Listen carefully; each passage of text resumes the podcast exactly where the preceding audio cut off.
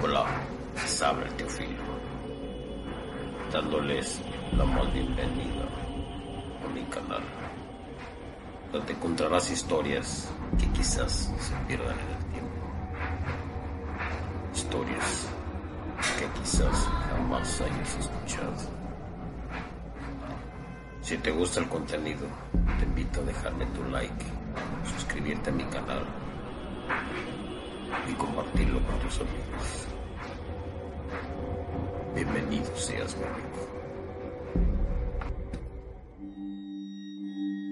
Hace muchos años, muchos, muchos, en un pueblo del estado de Guerrero,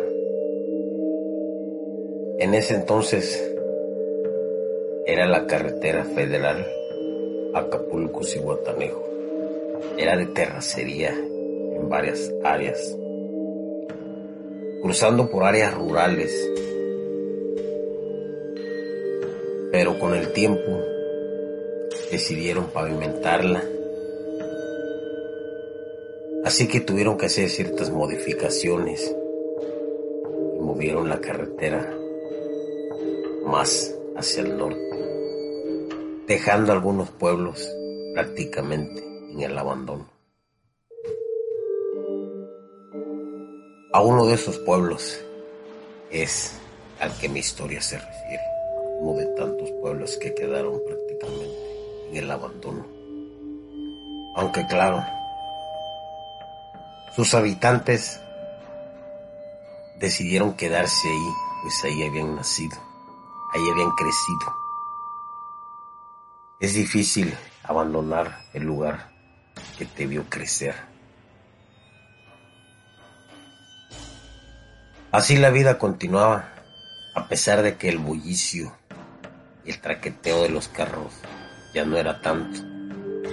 Aunque claro, el camino aún seguía estable y uno que otro aún pasaba por ahí.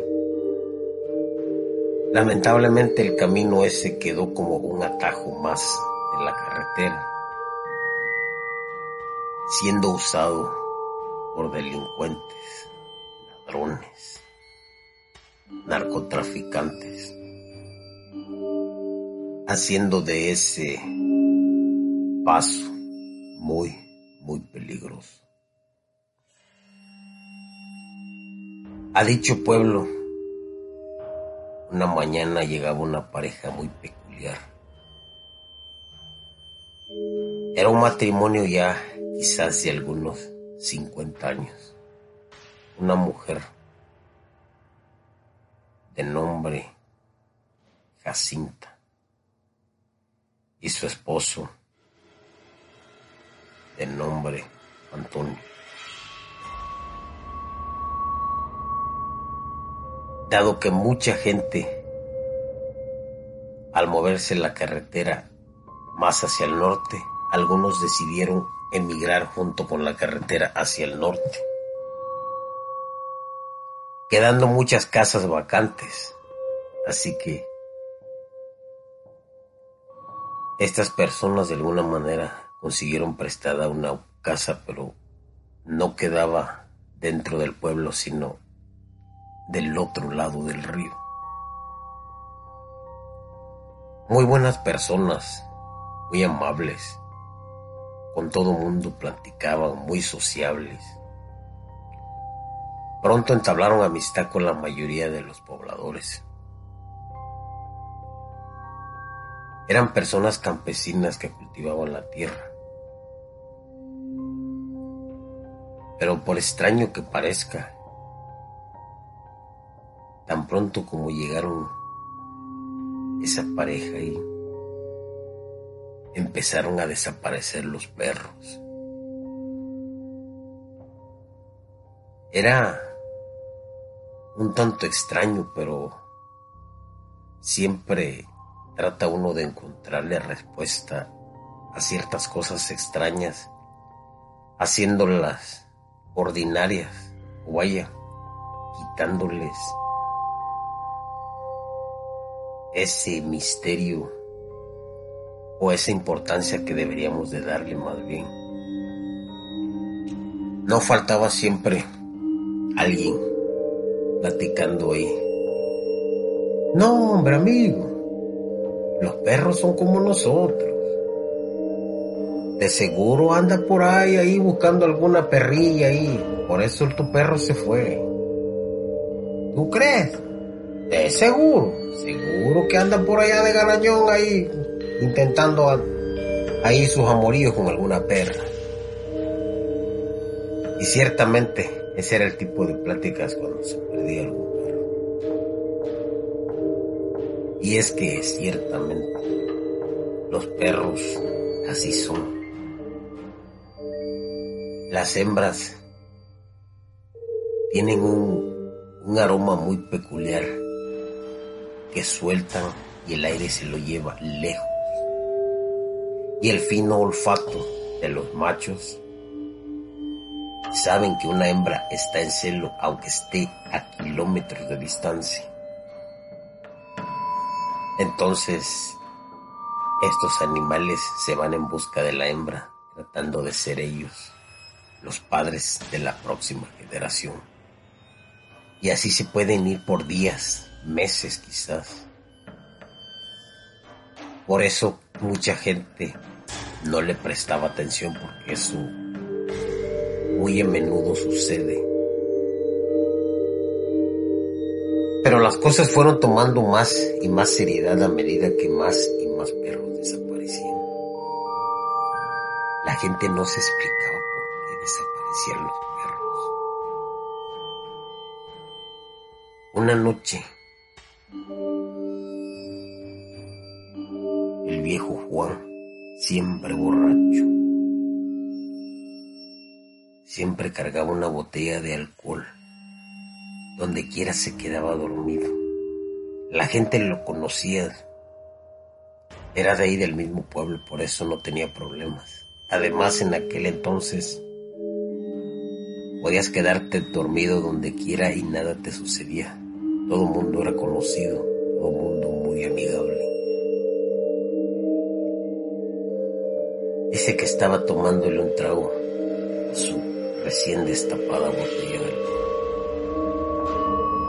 chasqueándolo, ahí sentado bajo la sombra de un mango, amparado por las sombras de la noche. Cuando vio que la pareja venía muy discretamente con un costal. Se le arrimó a un perro que pasaba por la calle de un solo y certero golpe le pegaban en la cabeza y lo metían en el costal y así se lo llevaban. No dando crédito a lo que veía, los fue siguiendo. Pues entre las sombras de la oscuridad no, no podía saber quién era. Pero efectivamente, después de un rato de seguirlos, se dio cuenta que eran la pareja apenas hacía poco había llegado. ¿Cómo era posible que esas personas hubieran agarrado a aquel perro se lo hubieran llevado? Aún así no satisfecho en su curiosidad, lo siguió. Cruzaron el río. Él lo cruzó también, dándole otro gran trago a la botella de alcohol, el agua estaba fría. En aquel tiempo no había electricidad todavía. La mayoría de las personas se lograba con la para de aceite Vio como aquellos encendían su lámpara de aceite. Vio como una riata que colgaba de ahí de uno de los árboles. Colgó el perro. Y empezó a quitarle la piel como si fuera un chivo, un venado. Y ahí mismo empezó a destazarlo. Grandes trozos de carne le quitaban. Lo fileteaba como si fuera res. Más tarde empezó a escuchar el chillar del aceite donde echaban a freír la carne del animal. Y muy contentos les gustaba la carne del animal. El hombre, no dando crédito a lo que veía, regresó. Pero la gente, una vez que él les contaba, la gente lo tiraba del loco, viejo borracho, decían. ¿Cómo es posible que alguien se atreva a comer carne de perro? Y mucho menos esa pareja que se ve que son muy delicados. Ah, qué compita este hombre. Creo que el alcohol ya le está comiendo los sesos, decía la gente. Aún así, los perros siguieron desapareciendo. Pasó el tiempo. Prácticamente ya no había perros por todo el poblado. Ahora sí la gente empezó a preocuparse pues los animales esos allá en el poblado son muy serviciales, ya que al no haber luz, al no haber protección, no hay nada, los perros siempre están atentos ahí. A veces van personas de otros lados queriéndose robar pertenencias, lo poco que tienes ahí, entonces los perros siempre de alguna manera mantienen alejada a la gente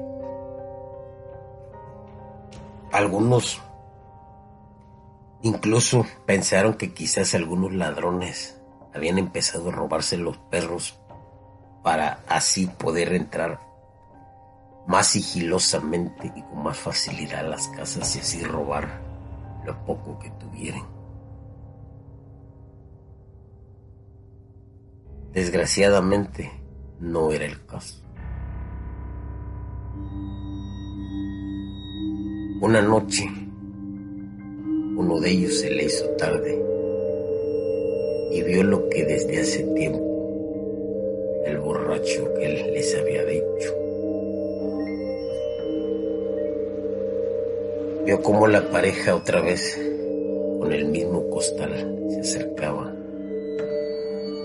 a uno de los perros Ignacio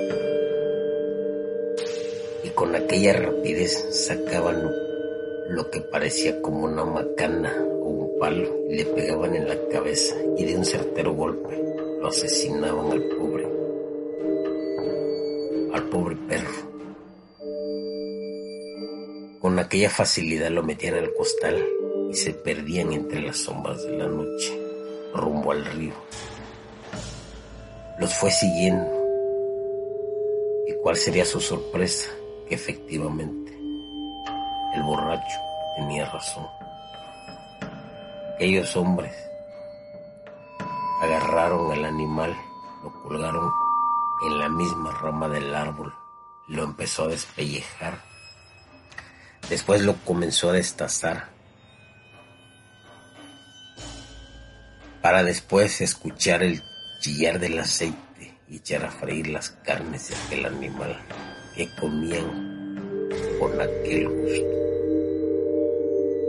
Sin poderlo evitar, comenzó a vomitar. Y aquel días atrás había sido invitado a comer ahí cuando pasó por ahí.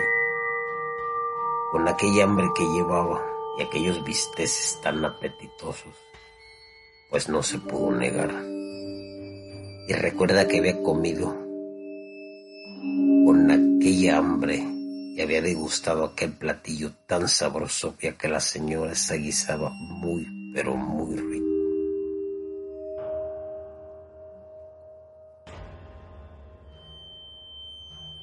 Así fue como la mayoría de los perros desaparecieron. Cosa muy curiosa que cuando la gente quiso ir a reclamarles, ya la pareja de ancianos ya no estaba, ya se habían marchado. Solamente encontraron en el patio trasero un montón de pieles de perro y las cabezas, porque esas no se las comían. La mayoría de la gente vomitaba, le daba asco, porque a la mayoría les habían invitado a comer esa carne asquerosa de perro. Una de tantas historias, mis amigos. Comer carne de perro. Eso es horrible.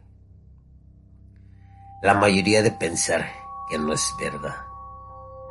Pero hay muchas historias que se cuentan de taqueros de las grandes ciudades que aún buscan la preciada carne de los animales esos, ya que son más fáciles de agarrar y no cuesta nada, así que las ganancias son 100%, mientras la gente incrédula sigue comiendo sus tacos muy, pero muy placenteramente.